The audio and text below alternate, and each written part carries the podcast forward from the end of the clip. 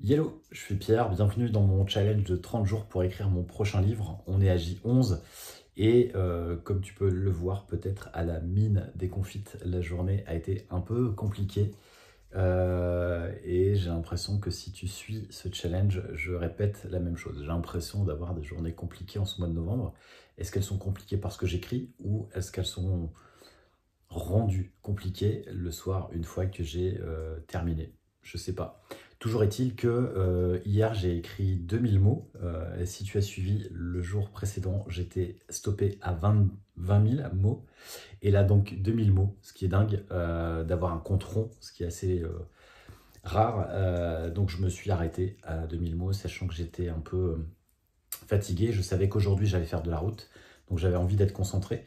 Et aujourd'hui, la difficulté, c'est que je vais avoir du mal à m'y mettre on a eu des petites nouvelles, pas forcément rassurantes, avec des annulations de, euh, des choses qui étaient prévues pendant notre séjour, ce qui a forcément un impact euh, sur euh, ma façon d'être dans ma journée.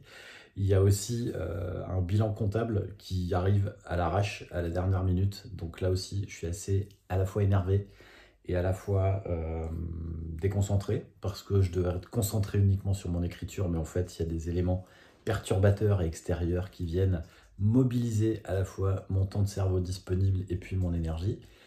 Et en même temps, je, euh, je suis assez content de euh, l'écriture, ce qui me met, après ce type de journée où tu vois ton quotidien est complètement balayé, me remet dans quelque chose de beaucoup plus positif, je trouve, et finalement fait que tu termines avec quelque chose de, de, rassurant ou en tout cas quelque chose, tu as accompli quelque chose. Alors pour le coup, ça n'a rien à voir avec euh, le fait de s'éteindre le cerveau devant un film Netflix ou devant un livre, euh, parce que là tu rallumes des choses, mais en fait je suis tellement épuisé, tellement fatigué par à la fois la journée et par euh, les 2000 mots d'écriture que finalement je dors assez bien même si en ce moment, comme je mange à l'extérieur, je mange au resto, je mange beaucoup, je suis gourmand et je dors pas très bien.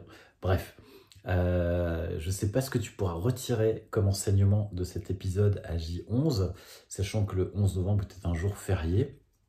Et donc, euh, je tiens quand même depuis 11 jours ce challenge.